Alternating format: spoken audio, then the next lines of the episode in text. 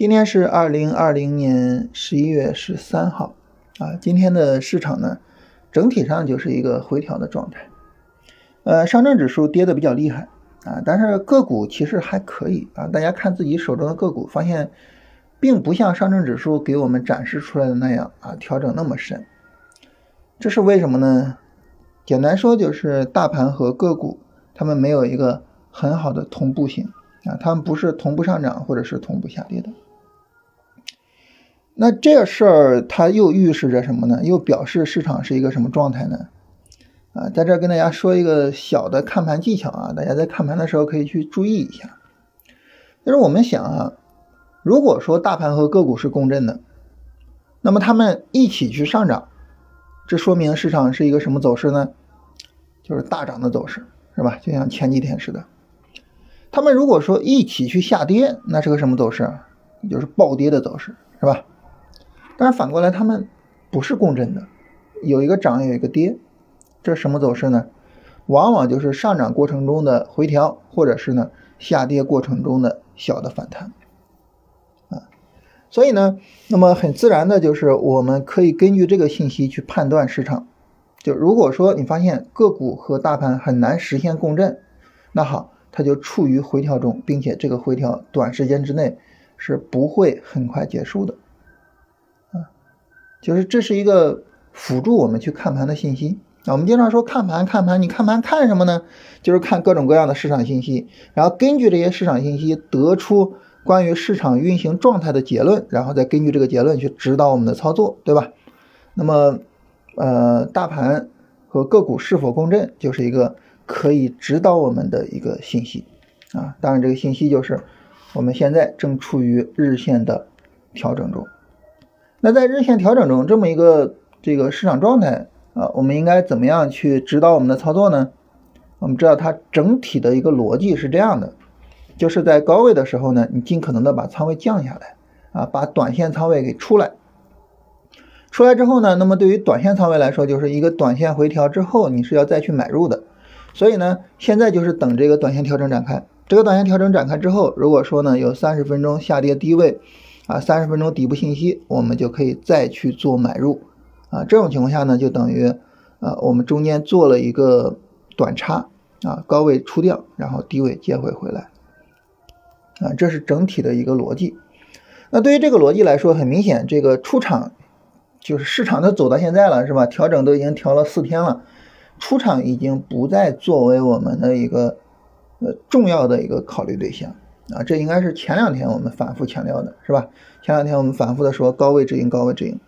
那么我们现在应该重点考虑的是什么呢？我们现在要重点考虑的是我要怎么去接股票了，也就是说我什么时候去买回我高位卖出的仓位，什么时候去买呢？那么很自然的就是我们刚才说的三十分钟呢有底部结构啊。其实看大盘的时候呢，比较重要的就是。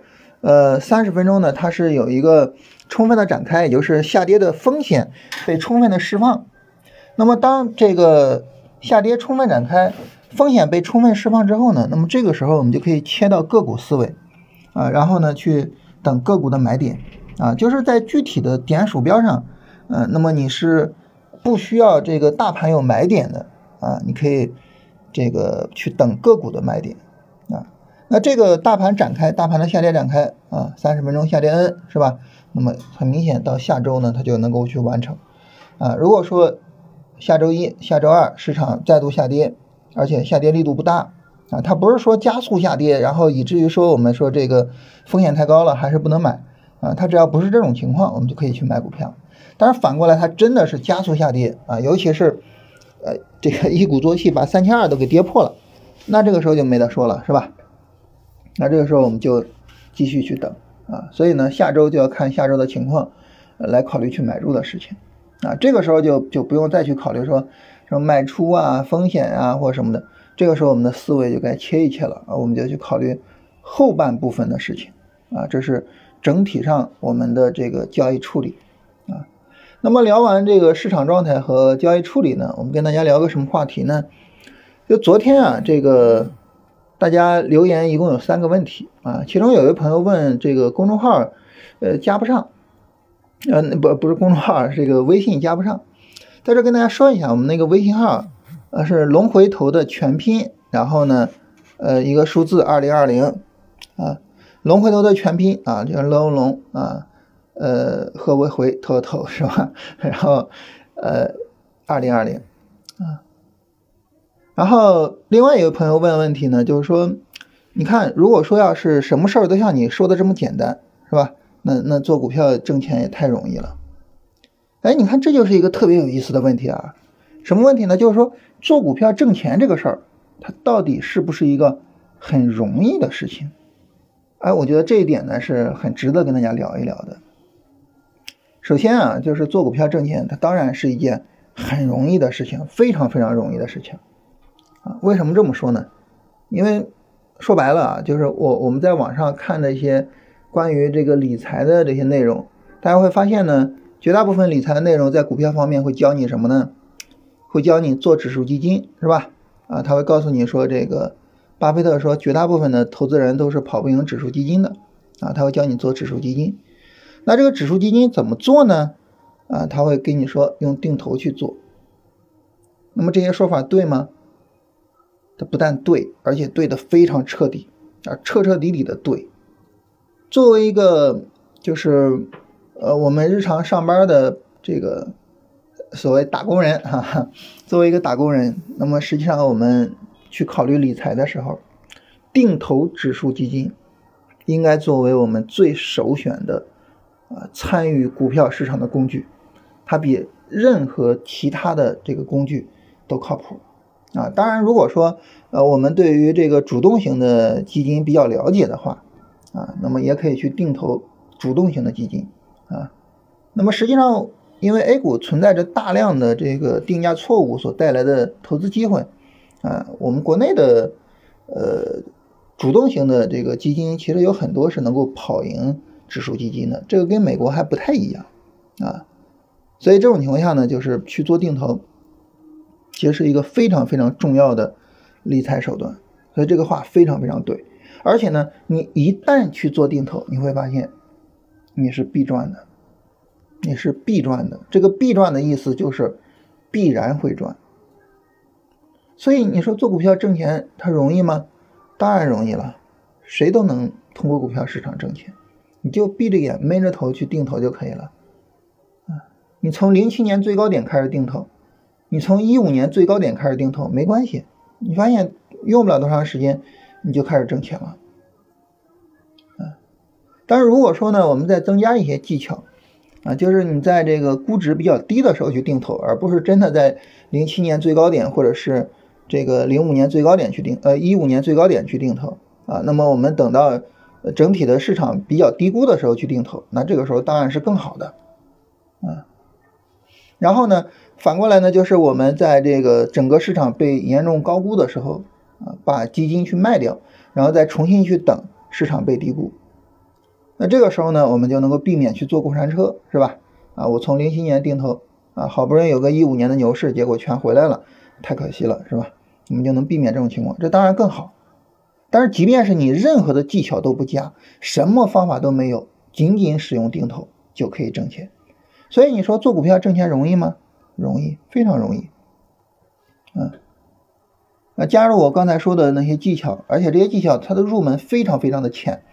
它不需要你有什么复杂的经济学理论，也不需要你会看盘，什么都不需要，啊，你就可以挣更多的钱。那如果说呢，我们不去定投这个呃什么指数啊，或者是主动型的基金，我们去定投一些啊我们耳熟能详的牛股啊，茅台也好，五粮液也好，是吧？这些酒类啊，然后呢，像格力这样的白色家电、美的集团啊，然后像就是。我们的一些消费品啊，食品饮料的一些消费品，我们去定投他们。医疗行业是吧？每个人都知道我们国家的股市是喝酒吃药，但是呢，你真的买过这些股票并且长期持有过吗？没有。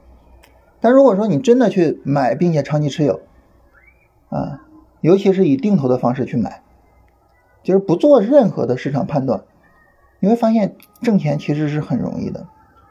所以还是那句话，从股票市场里边挣钱，它容易吗？容易，而且很容易，容易到了你可以不需要任何的专业技巧，你可以什么都不懂就能够赚到钱。好，这是这个问题的一个方面。然后我再重新问一下这个问题：我们在股票市场赚钱容易吗？不容易，它不仅仅难，而且难如登天。为什么这么难呢？因为操作那个股票账户的人不是一个机器人，他没有办法面无表情的每个月去定投，每个月去定投，他是一个活生生的人。任何一个活生生的人去做任何事情，都会有他的目标，都会去评估我现在的一个结果和我的目标之间的差距，而这些事情都会去影响他的判断，并且会影响他进一步的决策，决定他下一步的目标能不能够真正实现。这个时候你会发现呢，我们往往对股市有过高的期待，有过高的目标，以至于我们。慢慢的偏离了赚钱这么一个简单的目标，什么意思呢？就是我们在进入市场的时候，我们可能每个人想的都不是我要一年去赚百分之十或者百分之二十，我们每个人进入市场的时候都是指望着股市能够帮助我赚到很多很多的钱，能够彻底改变我人生的命运，股市能够帮助我去实现可能它。本不应该承载的那些东西，我们看到了巴菲特去赚到了很多钱啊，成为了世界首富。但是呢，我不会去看到巴菲特的年化收益率在他的最巅峰的时候，也只不过就是百分之三十。百分之三十的年化收益率什么概念呢？就是如果我们拿着十万块钱进入股市，我们对股市的一个正常期待应该是它平均下来。一年帮我赚到三万块钱，这是我们的一个正常期待，但是我们肯定不是这么想的，我们肯定想着说，我拿着这十万块钱进入股市，那么他有没有可能帮我变成一千万？他有没有可能让我财务自由？我们是这么想的，而一旦你这么想，你会发现呢，你很容易的就会偏离一些这个我们的。投资目标偏离我们的一些比较好的投资方向，啊，所以很多时候呢，那么我们去琢磨呢，怎么样去赚暴利，怎么样去抓到市场中的牛股，啊，怎么样能够让这十万块钱很快的变成二十万，然后呢，四十万、八十万，好，这个时候我就实现一个一百万的小目标。但是，一旦如此呢，我们发现呢，我们就背负了非常非常大的风险。而当我们背负很大的风险的时候呢，我们可能会产生亏损。比如说，这十万块钱变成了八万，变成了五万。而当我们手里只有五万块钱的时候，这个时候我们不会去想着说，啊，我怎么样能够更加稳定？我痛定思痛去，是吧？我们不会这么想，啊，不会想我前面犯的那些错误，然后我以后要去稳着做。我会想着说我怎么样翻本。怎么样抓紧时间的翻一倍赚一倍，赶紧的先把我亏的那五万块钱赚回来。我们想的是我们亏的那五万块钱，但是我们没有想到五万块钱翻本到十万，它是要涨百分之百的，百分之百是个什么概念？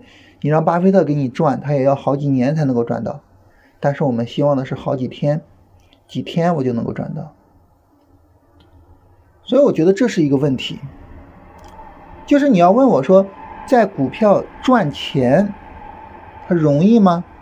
我会回答你，在股票赚钱容易，而且很容易。